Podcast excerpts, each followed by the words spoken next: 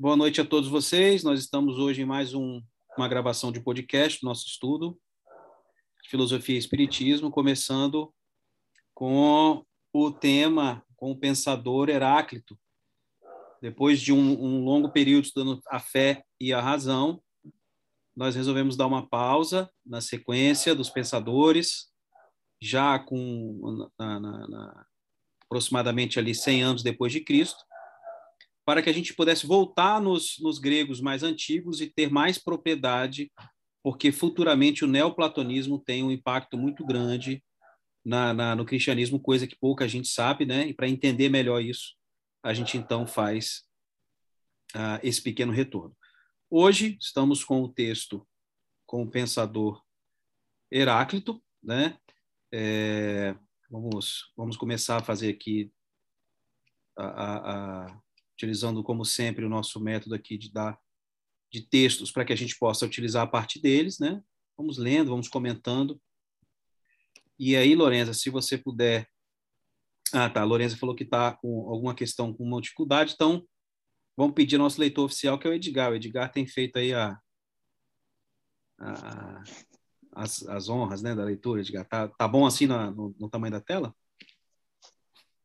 Tá. Dá para Ei, ei, ei, Isaías. Posso fazer, posso fazer apenas uma consideração antes? Ah, por favor, faz uma introdução aí para a gente pra situar a gente aí. Vamos lá. É, a gente está em termos de em termos de, de tá? Sócrates foi aquele cara que deu aquela reviravolta tremenda na filosofia e levou para um caminho diferente, que é o caminho de pensar o homem, não é? É, então, antes dele, é, a gente tem um período que os filósofos consideram um período é, cosmológico. Como assim? É, eles pensavam e refletiam qual era a substância ou coisa que que era aquela substância principal, de onde tudo emana, né? de onde tudo sai e tudo se cria. Tá? É, não é que se exclui, não é que se exclui o homem dessa reflexão, mas o homem, o homem é simplesmente uma parte dessa reflexão. Ele está inserido na natureza, ele está inserido nessa criação. Então, é, homem e natureza estão juntos é, nessa reflexão. Sócrates ele vai tirar e vai vai puxar o homem de lado e vai, vai falar o seguinte, ó, vamos começar a pensar esse cara chamado homem. É, então esse esse é, aquela substância, aquela coisa que se constitui é, o ser ou a coisa ou a substância de onde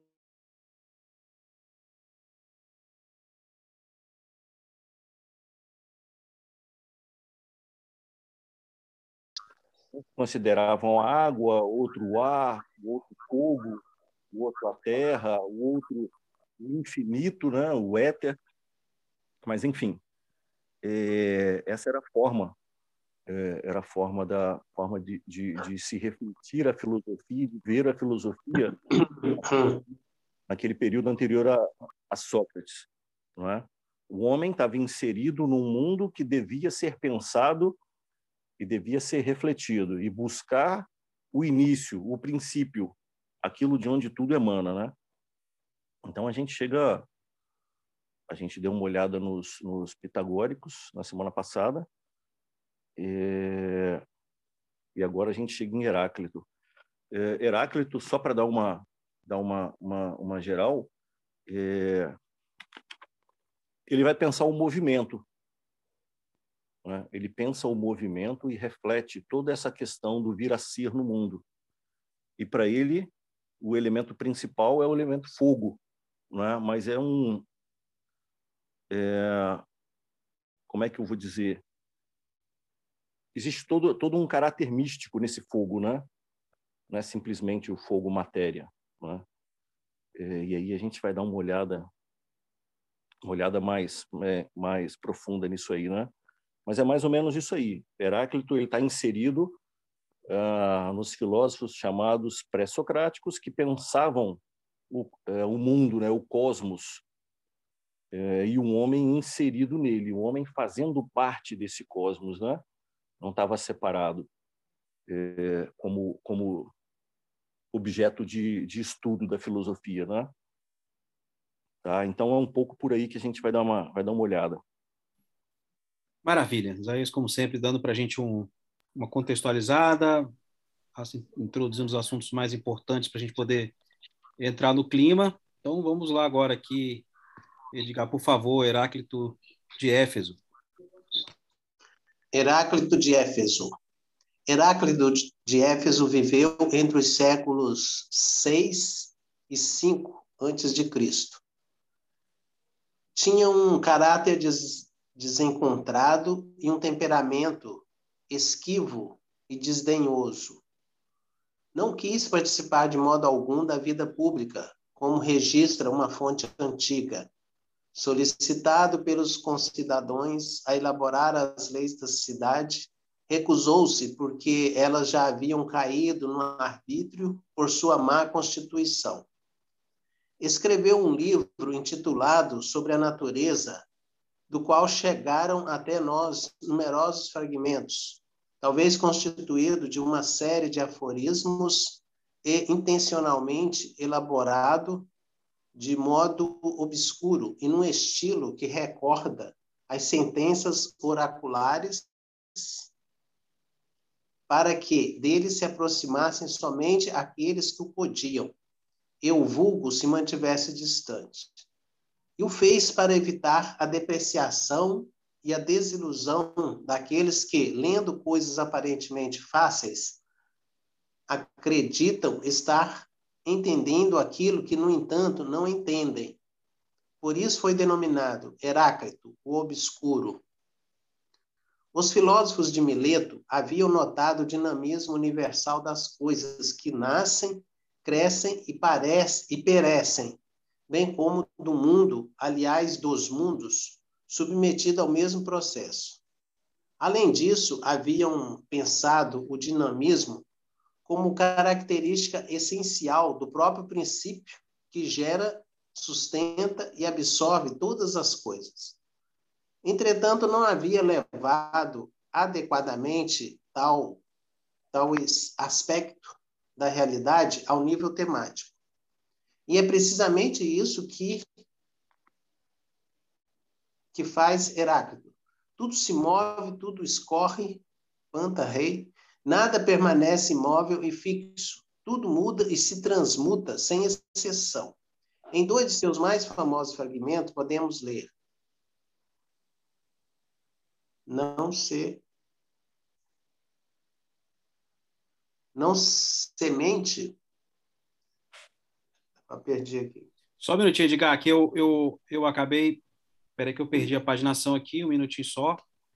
Como não, ele está tá em página dupla? Tá então tudo bem acabei de de me achar. Estamos aqui na, na, na 36 tá? Perdão. Pode ir. Pode descer duas vezes o. Aí, o outro pedaço lá é não se pode, né? Descer duas vezes o mesmo rio. E não se pode tocar duas vezes na substância mortal no mesmo estado. Pois, por causa da impetuosidade e da velocidade da mudança, ela se dispersa e se reúne. Vem e vai, nós descemos e não descemos pelo mesmo rio, no, nós próprios somos, nós próprios somos e não somos. Maravilha, vamos dar uma pausa aqui. Isaías, eu acho que já dá para você fazer uma, uma contextualização melhor para a gente, né? Heráclito aí obscuro, para mim isso é uma novidade. Volta só um pouquinho lá no, lá no, no princípio do texto, para um favor. Uhum. aqui é,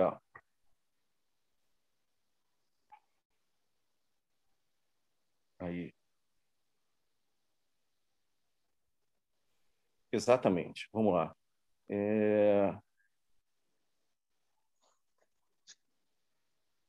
E o fez para evitar a depreciação e a desilusão daqueles que, lendo coisas aparentemente fáceis, acreditam estar entendendo aquilo que, no entanto, não entendem. É, se vocês se vocês lembram, isso aconteceu, é, isso aconteceu até Plotino em torno de 200, até um pouco depois, mas é, até Plotino, até Plotino em 200 depois de Cristo, lá em Alexandria, esse caráter era era claro. Qual caráter? É, a filosofia era tratado era tratada de forma esotérica, não é? Então tinha um grupo pitagórico, tinha um grupo de Heráclito, tinha um grupo de Parmênides, é, e em Pitágoras era pior ainda, porque quem se candidatasse se, se submetia a uma série de testes, né? É, e aí a gente percebe também lá na, na, Grécia, em Sócrates, Platão, Aristóteles, esse caráter, é, principalmente em Platão, Platão era claro o caráter esotérico, esotérico e exotérico, ou seja, o exotérico é aquilo que eu podia falar ao público, e o esotérico era tratado entre poucos, né? E é, é, entre poucos e num círculo restrito. E é, por que isso? É, boa parte da boa parte da reflexão filosófica é, da reflexão filosófica ela tem origem e boa parte dos filósofos é, tem origem e o próprio Platão também o fez em viagens ao Egito, é? em viagens ao Egito. Então, eles trouxeram é, boa parte do conhecimento para ali. E então esse caráter é, esotérico de grupo, de ensinamento privado, ensinamento esotérico, é, está também está também em Heráclito. Para quê? Para evitar a banalização, banalização do conhecimento, né?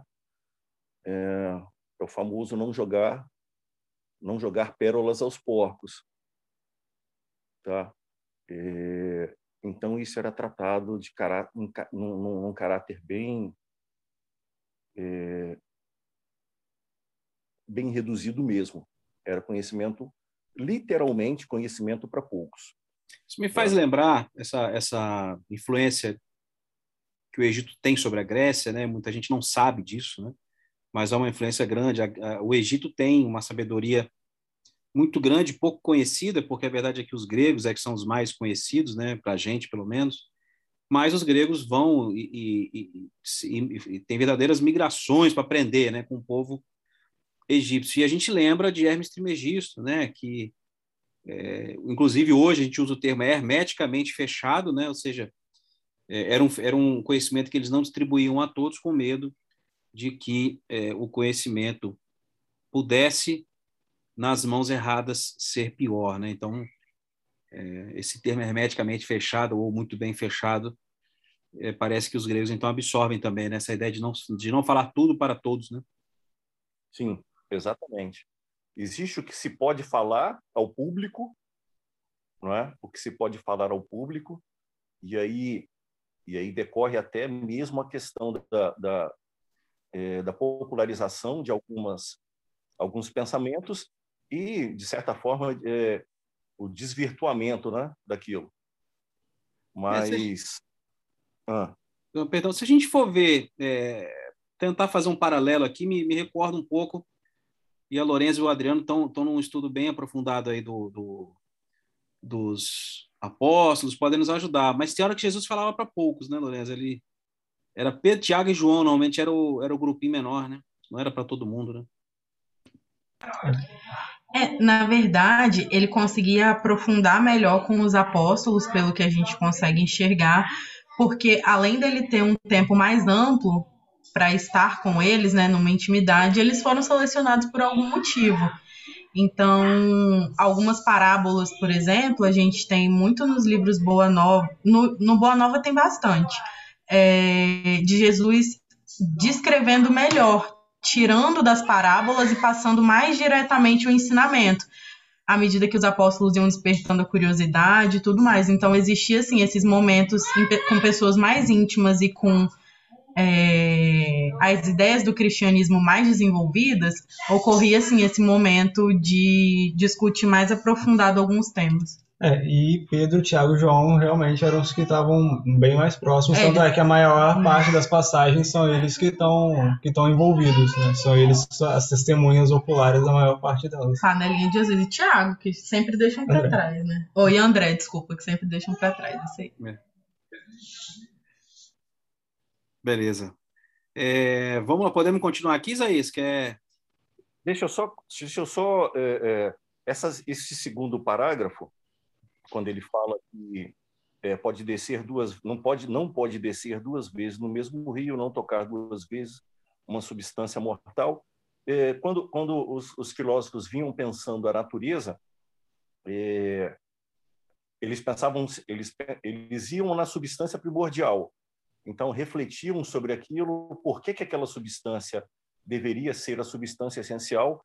E agora Heráclito ele pega um caminho novo né? Ele pega um caminho novo, e isso é, isso é bem interessante. É... A, o grande questionamento dele é como eu posso encontrar uma substância que seja a substância única, aquela que dá início, em um mundo que é movimento, em um mundo que é constantemente um movimento, nunca é o mesmo. Nós não somos o mesmo, o rio não é o mesmo, a água é sempre nova. Então, todas as coisas estão num constante movimento. O que, que caracteriza esse movimento? Como eu posso encontrar uma lógica e uma razão nessa coisa? Entende? Então, eu tenho um mundo que está constantemente mudando, e qual a razão desse mundo? Como pensar esse movimento? Como encontrar uma razão nessa coisa que sempre muda? Então, essa perspectiva é que muda em, em, em Heráclito e que vai fazer e vai confrontar, a gente vai ver isso, no, acho que é o próximo, é, vai confrontar com Parmênides, não é? o ser e o não ser, né? o ser e o devir. É? É, então, Heráclito ele pega essa perspectiva do movimento. Tá? Como eu vou pensar e como eu vou entender essa coisa, esse mundo, que é um constante movimento, que é uma constante mutação, que nunca é o mesmo. Qual a lógica disso? Qual a razão disso tudo? Por quê? Então, é justamente por aí que ele vai tentar entender essa questão do, do, do como encontrar a harmonia, né? como encontrar o equilíbrio em todo esse mundo que sempre muda, em todas as coisas, e até eu mesmo. Não é? Até eu mesmo estou constantemente mudando, dia a dia, semana a semana, mês a mês. Eu nunca sou o mesmo. Qual a lógica disso, não é? Então é mais ou menos por esse caminho que ele segue, né? Bacana, lembrando que Heráclito é um pré-socrático, né, como dito no início, e aqui havia a intenção de explicar o mundo e isso acontecia muitas vezes pelos elementos, né? Então tá, vamos lá, Edgar, por favor. É claro aqui, né? Uhum. Isso. É claro o sentido, é claro o sentido desses fragmentos. O rio é aparentemente sempre o mesmo, mas na realidade é constituído por águas sempre novas e diferentes, que sobrevêm e se dispersam. Por isso não se pode descer duas vezes a mesma água do rio, precisamente porque ao se descer pela segunda vez já se trata de outra água que sobreveio. E também porque nós próprios mudamos. No, no momento em que completamos uma imersão no rio, já nos tornamos diferentes de como éramos quando nos movemos para nele emergir. Dessa forma, Heráclito pode muito bem dizer que nós entramos e não entramos no mesmo rio, e pode dizer também que nós somos e não somos, porque para ser aquilo que somos em um determinado momento, devemos não ser mais aquilo que éramos no momento anterior. Do mesmo modo, do mesmo modo que para continuarmos a ser, devemos continuamente não ser mais aquilo que somos em cada momento. E isso, segundo Heráclito, vale para toda a realidade sem exceção vamos dar uma pausa Sem aqui. dúvida. Perdão, Edgar, vamos Sim. dar uma pausa, porque tem aqui uma, uma, uma, uma, um ser não ser, para eu continuar a ser, eu, eu devo não ser mais, né? Acho que dá para a gente. Lembrou, me lembrou até aquela música do da Onda, né? Do esqueci o nome dele agora, aquele cantor que fala qual delas? É, aquela que fala que. Eu acho, eu acho que você deve estar falando do Lulu Santos, né? Oi? Lulu Santos. Isso. Qual música, gente? Agora ajuda aí para gente, quem estiver ouvindo depois, saber. Como, como uma onda. Ah, sim, sim, eu sim. eu não vou me atrever a cantar. Se quiser, você, você pode citar o trecho, então, que te fez? Eu já não, eu, eu já não sou mais o que eu era antes. Fala alguma coisa assim, né? Nada do que foi será, né? A Lourenço está escrevendo aqui no chat. Nada do que foi será de novo do jeito que já foi um dia. Acho que era isso, né, Edgar? É, por aí. Não, a gente realmente a gente não se atreve a cantar, né? Realmente não vamos estragar o momento aqui. Mas é, então vamos vamos parar aqui e aí, gente, vamos vamos a gente sempre pede Isaías para esclarecer, mas se alguém também quiser fazer algum comentário, ele diz aqui então para que a gente continue a ser, a gente deve não ser mais, né? Para a gente continuar a ser, a gente deve não ser mais. Ele fala, ele fala de evolução, ele admite que as coisas evoluem, né? Ele admite que. E, e, e aí eu, já vou engatar uma pergunta posterior a esse comentário para Isaías: é, é, eu não me lembro, Isaías, se Heráclito tinha alguma conexão com, com entender uma, uma, uma figura como Uno ou Deus, porque eu sei que Sócrates admitia isso claramente, né? Se a gente está aqui evoluindo, estamos evoluindo por quê, a partir de quem, né? Mas, enfim, vamos dar essa pausa aí, vamos comentar alguma coisa. Vamos lá. É, primeiro, esse parágrafo ele mostra o duplo caráter do pensamento de Heráclito. Como assim, duplo caráter? Primeiro, é o olhar dirigido ao mundo. Esse é o, esse é o primeiro ponto. Tá? Então, ele olha para o mundo e percebe toda essa mutação. E ele pensa: o que é a mudança? Qual o caráter básico e essencial da mudança? É o ser e o não ser. É o existir e o não ser mais aquilo que eu era que eu era antes. Então, nesse sentido, é, é, filosoficamente falando, e aí falando como, como um, um, na linguagem do existencialismo francês, é o ser e o nada. Né? Mas isso é, isso é para depois. É, então, o primeiro caráter, a mudança. Eu estou no mundo em constante mudança. Então, esse é o primeiro ponto da observação dele. O segundo ponto é. E aí, a, a frase é: e pode dizer também que somos e não somos. E aí entra o segundo, entra o segundo caráter do pensamento de Heráclito, que já é uma mudança em relação aos anteriores. Qual é? É o olhar diretamente para dentro de si mesmo. É pensar a si mesmo, entende? É, e esse é o segundo ponto do pensamento de Heráclito. E aí, nas palavras de Heráclito, é, procurei-me a mim mesmo. Procurei-me a mim mesmo. Então, esse é o segundo caráter do pensamento de Heráclito, que já se modifica com relação aos anteriores.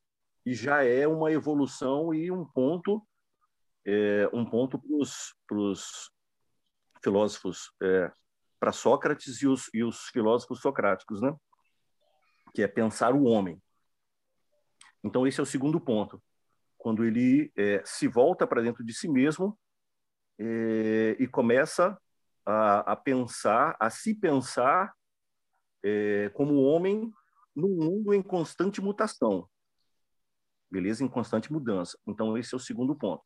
E aí a gente fica evidenciado o duplo caráter né, do, do pensamento de Heráclito.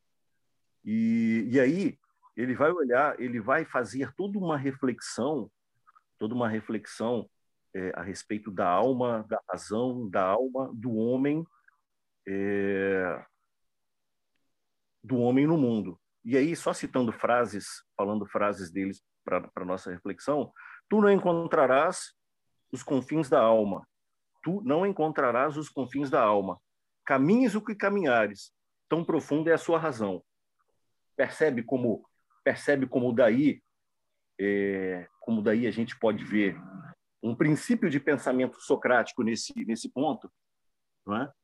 Então ele vai dizer que é, o homem é a sua alma, o homem é a sua alma e profunda é a sua razão.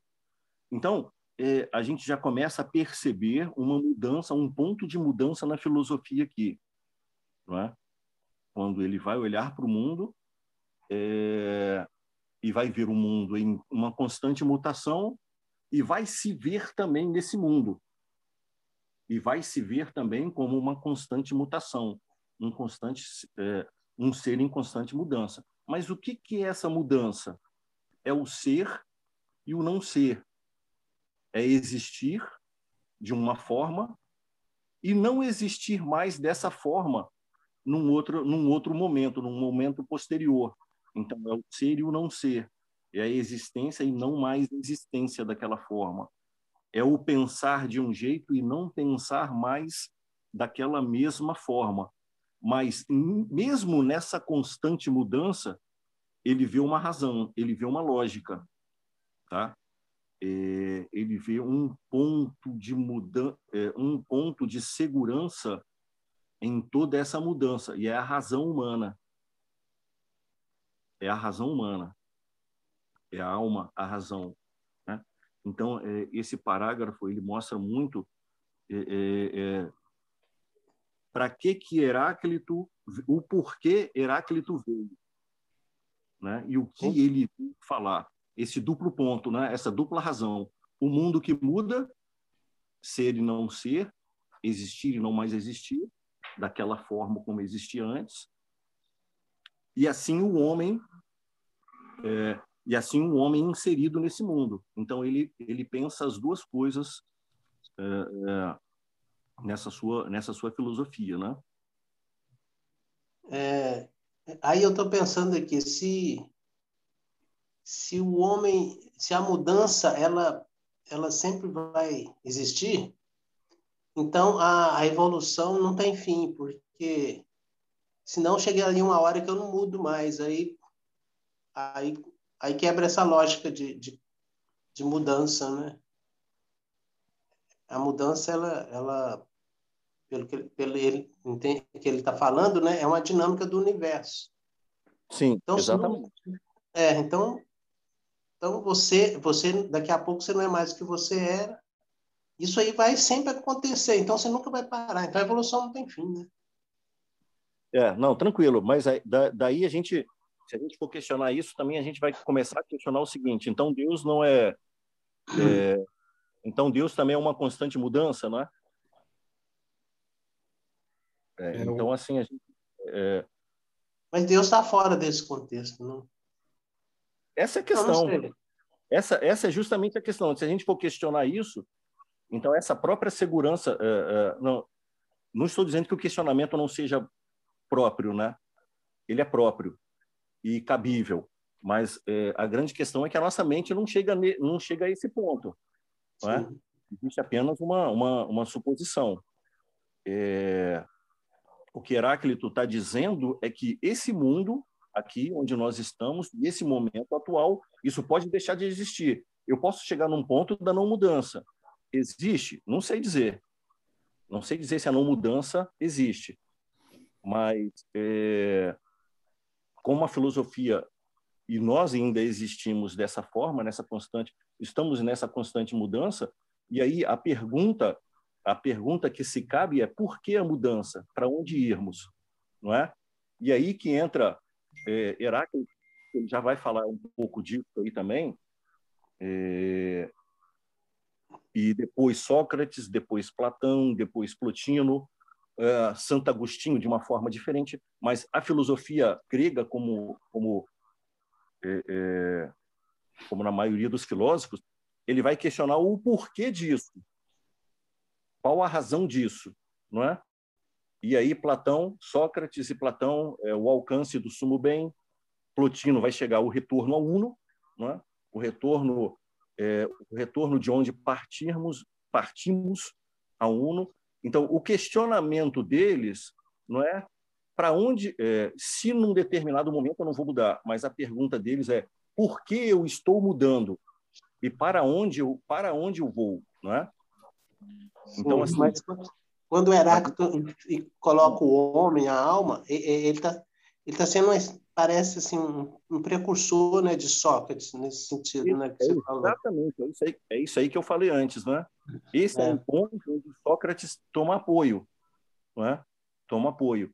É, por quê? O, o voltar-se ao voltar-se a si mesmo, o voltar-se a si mesmo, o, é, o pensar o homem e se perguntar o que sou neste mundo. E aí a resposta de Heráclito né, na frase sou alma, sou razão. A mesma resposta de Sócrates posteriormente, né? O homem é sua alma. Porque o, então, o Heráclito já trouxe o homem para discussão, né? Da...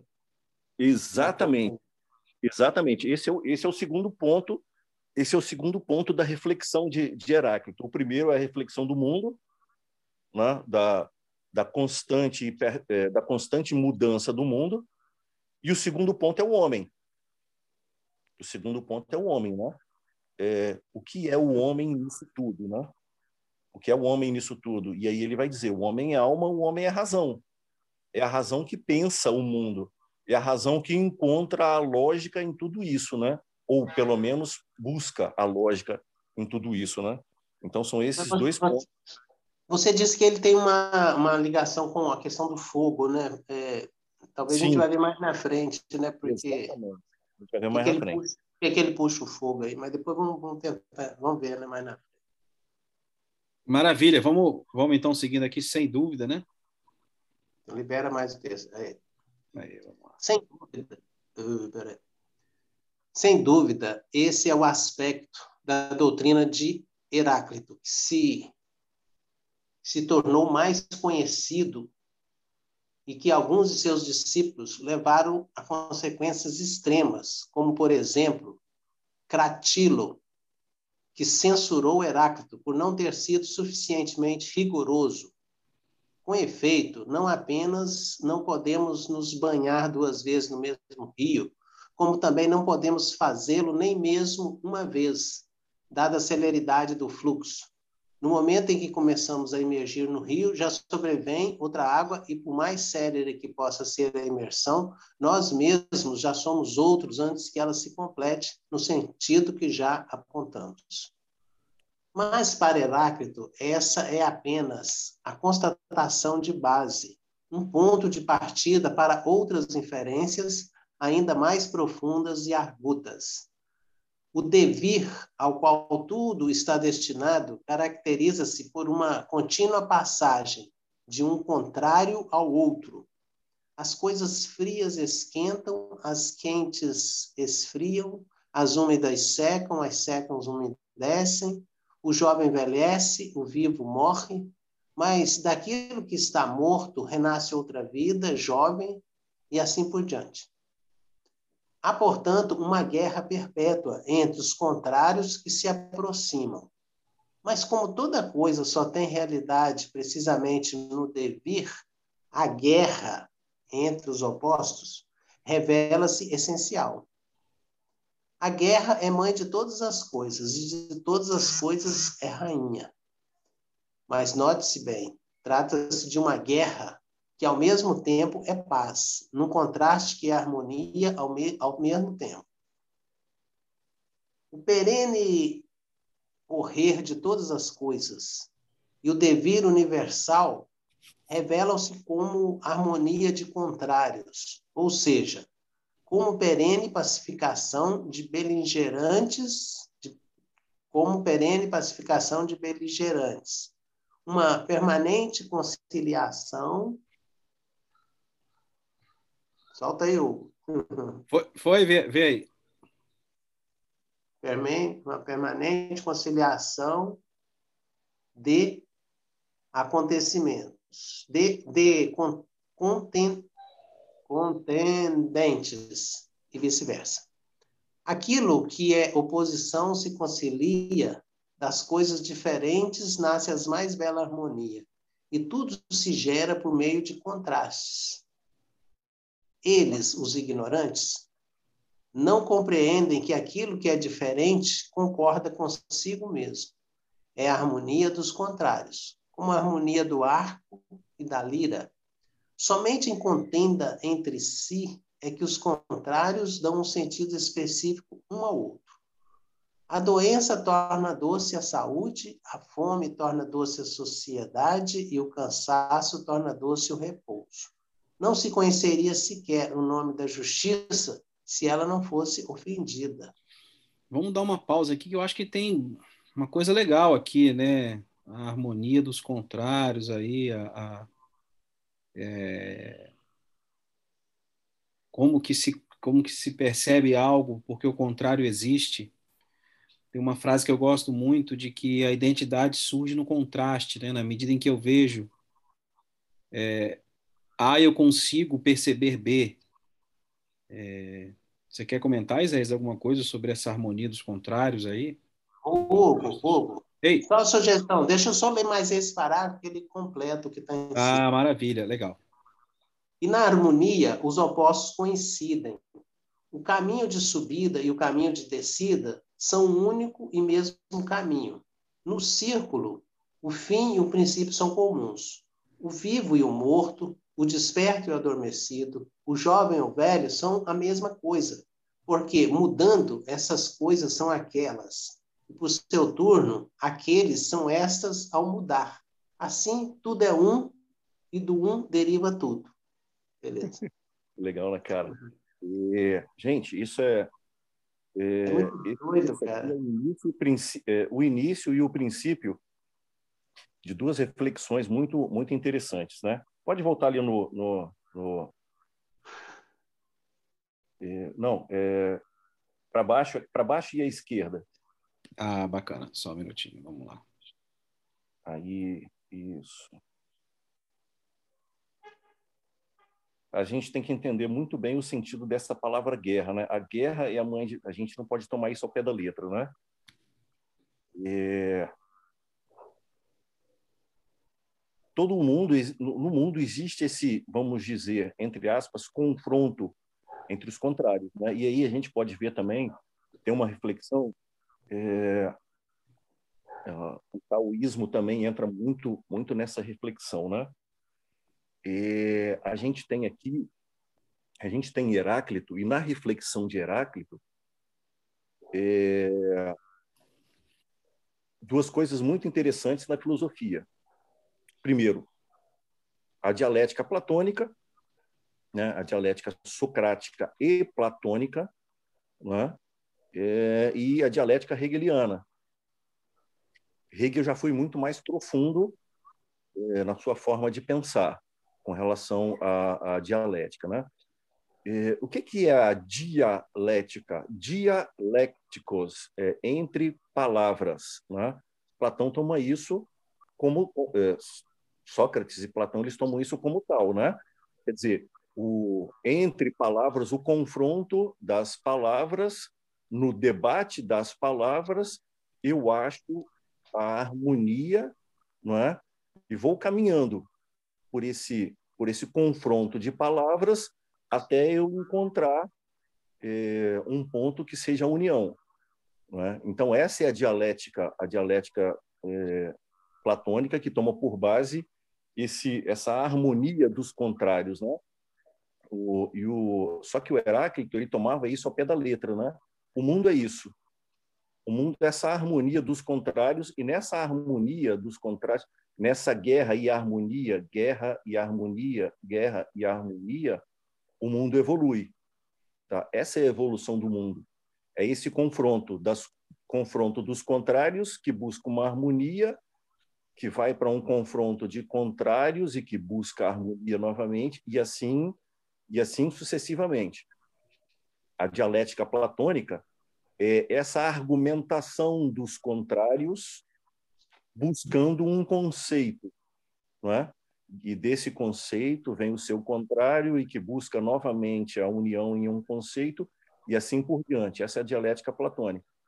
Já a dialética hegeliana não é existencial mesmo, é como o Heráclito pensava, né? O mundo é esse cresci... é, o mundo é essa sequência de, de contrários, né? e ele dizia tese, antítese e síntese. É? Da tese vem a sua antítese, o seu contrário, e que se resume numa nova forma, na síntese, e que aparece o seu contrário e que se resume numa nova síntese, e assim por diante. Esse é o mundo e o homem dentro dele. Tá? Então, essa reflexão de Heráclito sobre eh, a harmonia dos contrários, né? era a visão dele era a visão dele e o princípio dessa desse encontrar a razão no mundo, né? De encontrar a razão no mundo. Como assim encontrar a razão no mundo? Não, justamente isso, né? Nessa harmonia dos contrários, nessa dança dos contrários, o mundo cresce e o mundo evolui. E assim o homem também. Assim o homem também. E a razão do homem também no mundo. Nessa harmonia dos contrários, o homem cresce torna a encontrar problemas, aprende, cresce, torna a encontrar, encontrar problemas, aprende, cresce. Então, é nesse, nessa harmonia também dos contrários que o homem também evolui no mundo, também é, com essa guerra dos contrários que busca harmonia.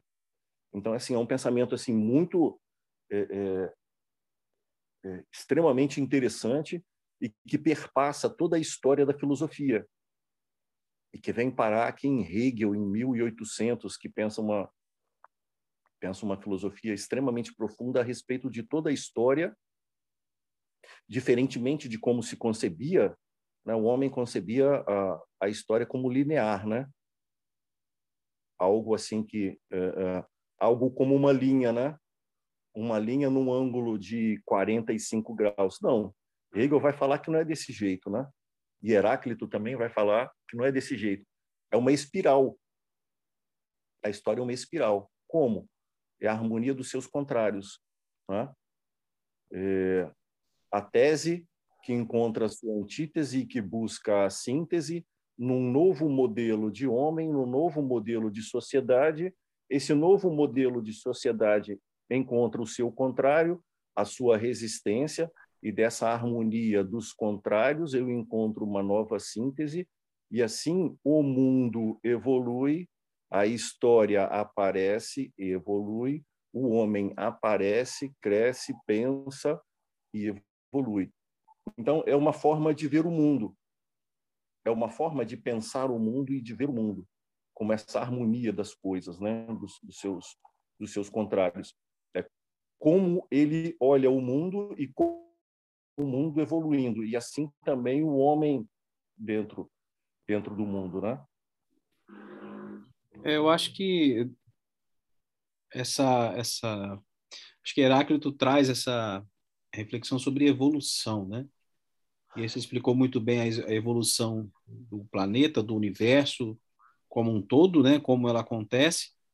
E acho que também a gente pode levar isso para dentro do próprio ser, no universo que cada um tem dentro de si mesmo, né? é, a sua guerra dos contrários, né? A nossa luz e a nossa sombra, se a gente puder colocar assim, como que elas convivem?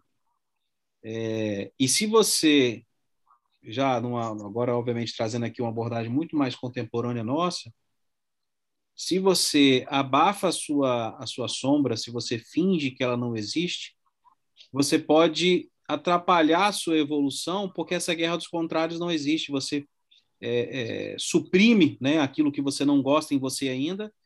Só que essa, pelo que eu estou entendendo, é como se fossem dois polos, né, trazendo até um pouco do, do, do próprio é, é hermetismo aqui, né, da mesma natureza. E elas ali convivendo juntas e na guerra, no sentido aqui que você explicou, é que ela promove o crescimento, né, uma nova, uma nova síntese para poder ser é, é, talvez contrariada por uma antítese ali na frente, enfim. É, então, acho que dá, dá para a gente tirar de várias coisas aqui, né? Lorenza, Slene, Edgar, vocês querem trazer algum, algum pensamento aí, Adriano? Eu queria entender melhor o devir. Se o Isaías pudesse falar alguma coisa.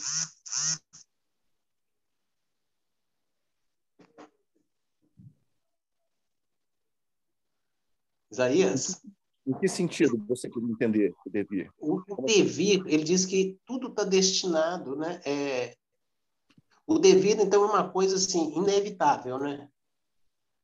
E, e pelo que eu estou entendendo, é, é a passagem de um, de um de um estado ao outro, né? O que é quente fica frio. Que... Então essa coisa aí, ela é inevitável essa mudança de polaridade numa mesma coisa Seria isso o devir? Sim, é, no pensamento no pensamento de Heráclito, é, a existência ela se dá dessa forma. Como assim? Ela se dá no vir a ser. Não existe a possibilidade da estagnação no pensamento de Heráclito, entende? É, Para Heráclito, as coisas, a natureza das coisas é movimento entende? A natureza da coisa é esse eterno, é, não eterno, né? mas esse contínuo movimento, ser, não ser, né? e vir a ser. Ser, nada, vir a ser. Ser, não ser, vir a ser. Então, essa é a, essa é a característica da existência, a característica do mundo e a característica também do homem. O homem está inserido nisso aí. Então, no pensamento de Heráclito, a estagnação não existe. É esse devir constante, é esse vir a ser constante. Entende? O homem nunca, nunca vai ser o mesmo, nunca vai ser é, algo sempre da mesma forma, né? É, algo sempre da mesma forma e constante em todos os momentos. Não, para ele é impossível isso né? pela própria característica do mundo e pela própria característica do homem. Entende? É. Aqui já aqui em Heráclito, talvez hoje não talvez hoje não dê para a gente ver, mas é, a própria característica do pensamento de Heráclito é do homem caminhar em direção à sua harmonia. Qual é a harmonia? Aquilo de onde ele veio e para Heráclito são os deuses, né? O homem veio de lá. Então a tendência do homem é esse retorno aos deuses, né?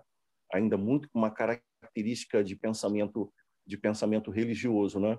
Mas a gente pode perceber isso e fazer uma comparação com o pensamento de, de Platão, que ele dizia uh, do retorno do homem ao sumo bem, não é? Ou a comparação com Plotino, é, do retorno do homem ao uno, ou do pensamento de Santo Agostinho, do retorno do homem a Deus, né, a sua criação, a, ao seu criador, desculpa. E, então, esse devir, esse devir, essa harmonia dos contrários, essa constante harmonia dos contrários é a característica do pensamento de Heráclito. É como ele vê o mundo. Para ele não existe a possibilidade do mundo ficar estagnado e ser da mesma forma durante é, durante anos. Não, o mundo está em constante mudança. Essa é a natureza dele. O homem está em constante mudança. Essa, no pensamento de Heráclito, essa é a natureza do, do homem, né? Também a constante mudança e o constante crescimento. Por quê? Na visão de Heráclito, o homem e o mundo são um organismo só, entende? Não existe diferença. O homem está inserido no mundo, ele não está fora. Tá? Eu não sei se eu me fiz explicar, Edgar. Fez. Você é um bom professor. tá ótimo. Alguém mais quer trazer alguma dúvida? Comentário? Então tá bom, vamos. Bom, são oito, são 8 e 10 aqui. É... Não sei se vai dar para a gente. Oi? Acho que dá para ler mais um pouquinho. Né? Dá para ler mais um pouquinho? Então tá bom, vamos lá. Nós paramos aqui, né? Vai lá então, diga, dá para a gente ler mais alguma coisa aí. É que eu perdi o texto, cadê? Aonde? Essa harmonia. Não, mas. Ah, tá. Não, para mim não está aqui, não.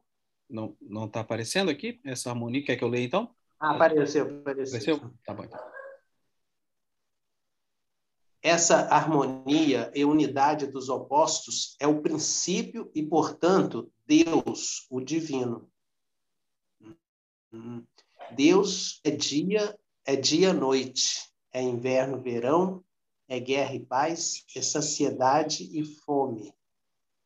Hegel apreciava Heráclito a tal ponto que acolheu todas as suas propostas na sua lógica, muito embora a harmonia dos opostos de Heráclito, evidentemente, esteja bem distante da dialética hegeliana, radicando-se na filosofia da physis, de modo que a identidade e a diversidade, como os estudiosos destacaram bem, são as da substância primordial em todas as suas manifestações. J. Burnet. Com efeito, tanto os fragmentos como a tradição indireta indicam claramente que Heráclito colocou o fogo como princípio fundamental, considerando todas as coisas como transformação do fogo. Todas as coisas são uma troca de fogo, e o fogo, uma troca de todas as coisas assim como as mercadorias são uma troca do ouro e o ouro, e o ouro troca de todas as mercadorias. Essa ordem, que é idêntica para todas as coisas, não foi feita por nenhum dos deuses, nem dos homens, mas era sempre. É e será fogo eternamente vivo que se acende segundo a medida e segundo a medida se acende segundo a medida e segundo a medida se apaga. Também é evidente por, porque Heráclito adjudicou ao fogo a natureza de todas as coisas. O fogo expressa de modo exemplar as características de mudança contínua, contraste e harmonia. Com efeito, o fogo é continuamente móvel, é vida que vive da morte do combustível, é a contínua transformação do combustível em cinzas, fumaça e vapores, é perene, necessidade e saciedade, como diz Heráclito, de seus deus. De seu Deus. Esse fogo é como um raio que governa todas as coisas. E aquilo que governa todas as coisas é inteligência, é razão, é logos, é lei racional. Assim, a ideia de inteligência que nos filósofos de Mileto estavam apenas implícita é associada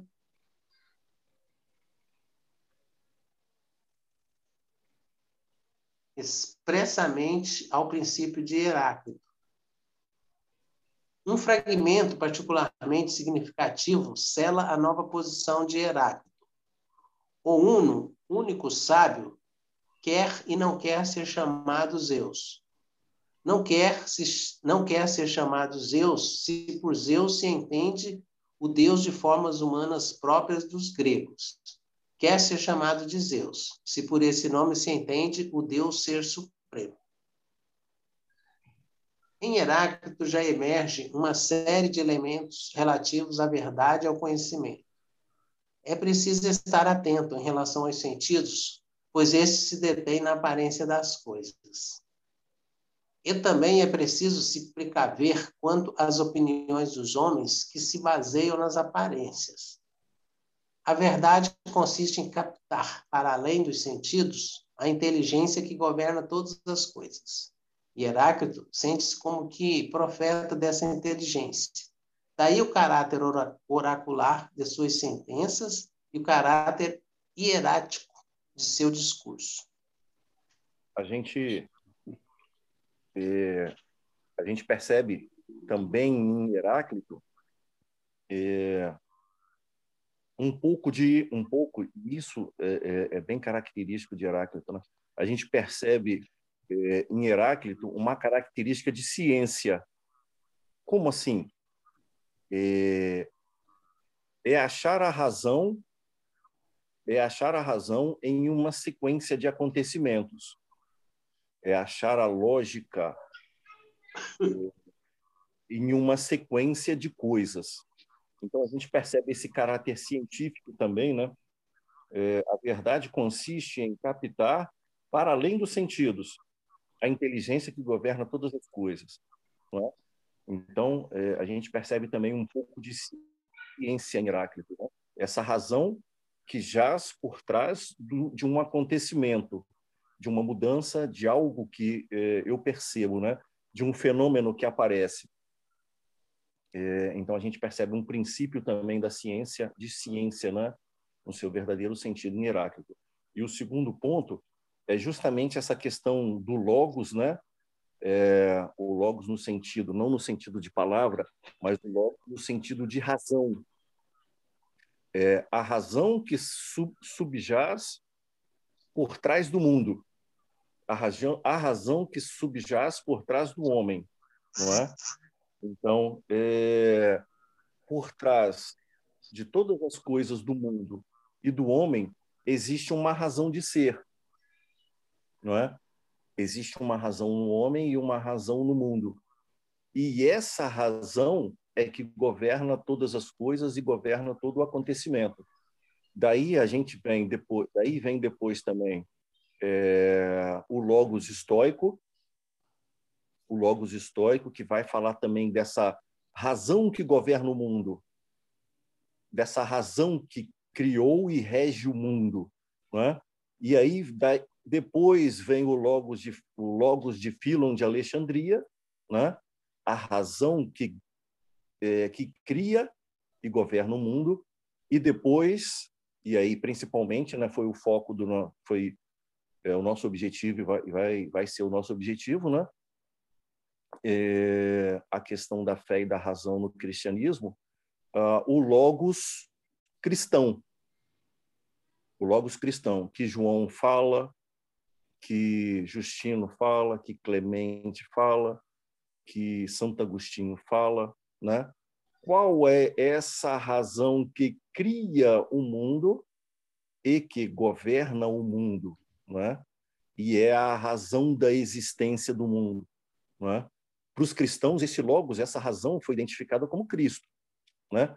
Cristo é o logos de Deus, né? Cristo é a manifestação do Verbo de Deus que cria o mundo e rege o mundo, não é? é e isso está implícito.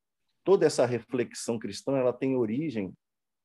Era isso que eu queria mostrar para vocês e, e, e indicar. Toda essa nossa, toda essa essa reflexão cristã é, em torno do Cristo, que é o Logos, esse princípio esse princípio, essa origem tem na filosofia, né? E aí Heráclito é o primeiro que manifesta isso, né? O primeiro que mostra isso. Olha, o mundo e o homem, apesar de inconstante mudança, tem uma razão de ser, tem um logos, tem uma criação e uma razão de existir. E é esse logos que governa essa existência. Perceberam a origem do logos cristão? Sim, fica claro, né? Até porque a proposta de Jesus é uma proposta de evolução e por trás disso está sustentado uma, uma, uma ideia de se tornar um ser melhor, né? Então aqui, pelo que eu estou entendendo, já é já é uma é uma nascente disso, né? Que depois vai sendo interpretada de acordo com, com o momento onde se está. É... Bom, deu o nosso horário, gente. Acho que a gente pode fazer uma pausa, né? Em Heráclito, para mim muito mais do que do que até então eu conhecia, muito mais do que as coisas estão em constante mudança, na verdade é entender é, por que, que elas estão mudando e o que quer dizer essa mudança, né? Essa harmonia dos contrários, a, a ideia de evolução, o logos, que é a razão por trás disso tudo. Ou seja, para quem como eu conhecia pouco sobre Heráclito, fica claro aqui que tem mais camadas aqui para a gente tirar. Alguma consideração final de alguém?